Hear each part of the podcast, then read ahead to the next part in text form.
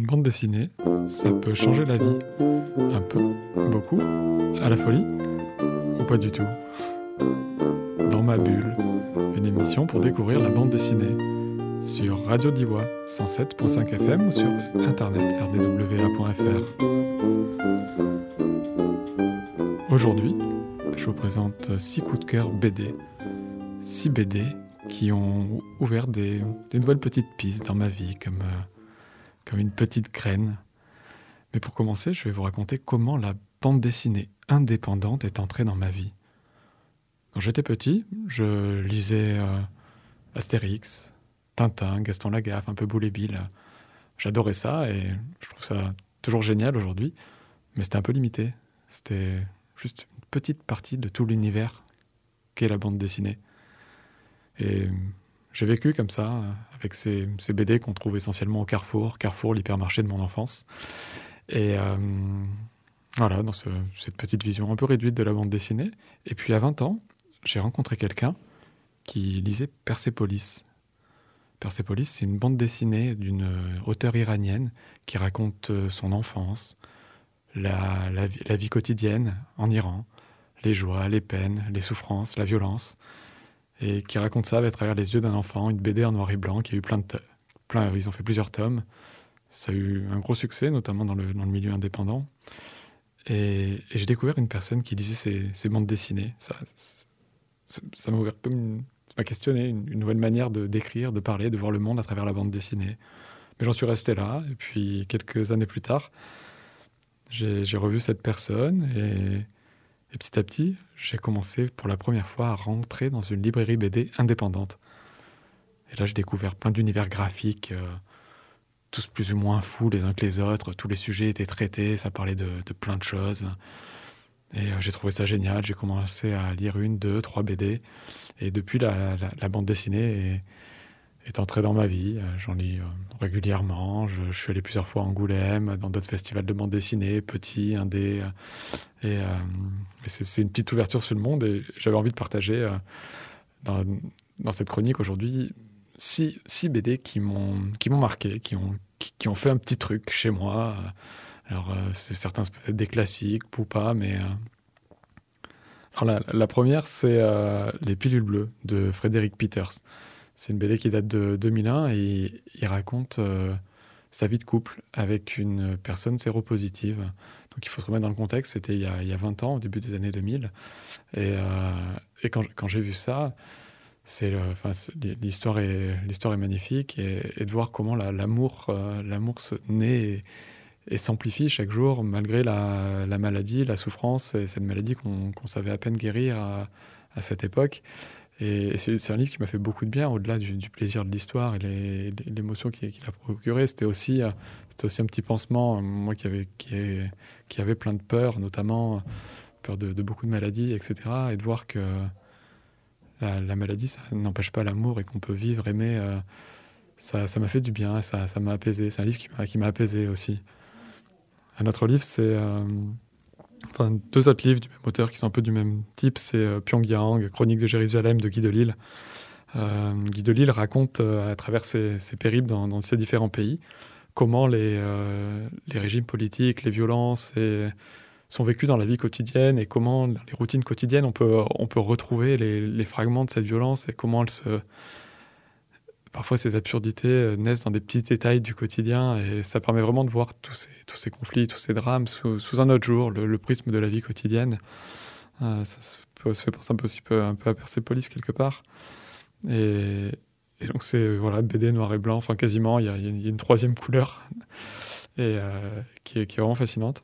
Une, autre, une troisième bande dessinée qui m'a fasciné, que j'ai lu très récemment, c'est Goupil ou Face de Lou Luby.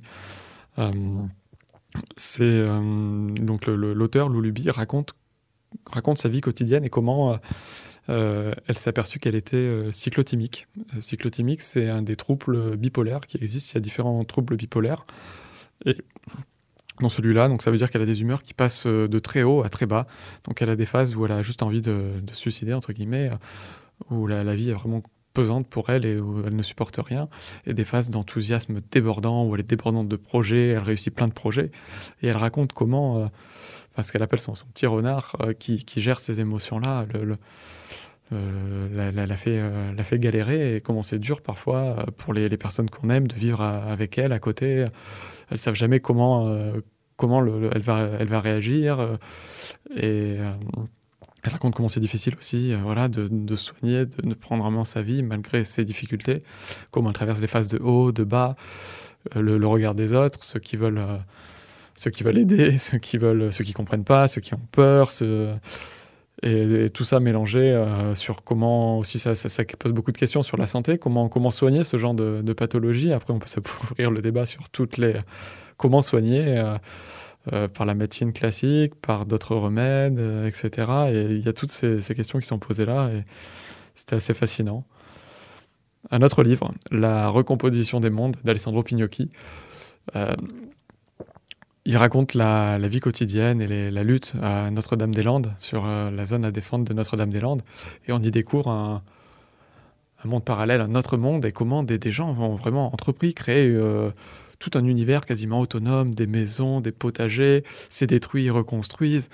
C'est euh, une capacité, j'allais dire, c'est euh, une capacité d'entreprendre, de créer, de, produire de l'abondance, des relations qui, qui, est assez fascinante. Et, l'argument de l'auteur, c'est de dire que cet autre monde, il est possible, il est merveilleux, il peut germer dans la société actuelle.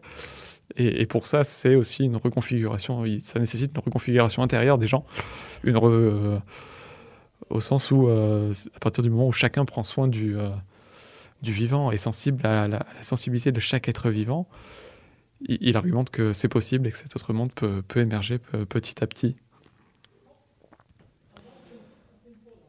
Euh, numéro 5, La France sur le pouce.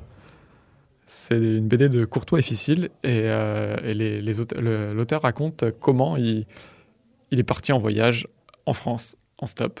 Et tout, le, tout le récit, c'est son voyage en stop et euh, qu'est-ce qu'il raconte en stop. Et quand j'ai vu ce livre, je me suis dit, waouh, c'est possible. Euh, j'avais une grande peur de, de, faire du stop. Et en même temps, je trouve ça fascinant, ça a l'air tellement génial de faire du stop. Euh, et ce petit livre, c'était un moment où j'étais en train de changer de ma vie et de lâcher plein de choses. Et et de voir cette confiance et la, beauté, la merveille des rencontres qu'on peut faire comme ça en partant en voyage. Il y a eu un épisode sur les, je sais sais plus combien il fait de pages de livres, 50, 60.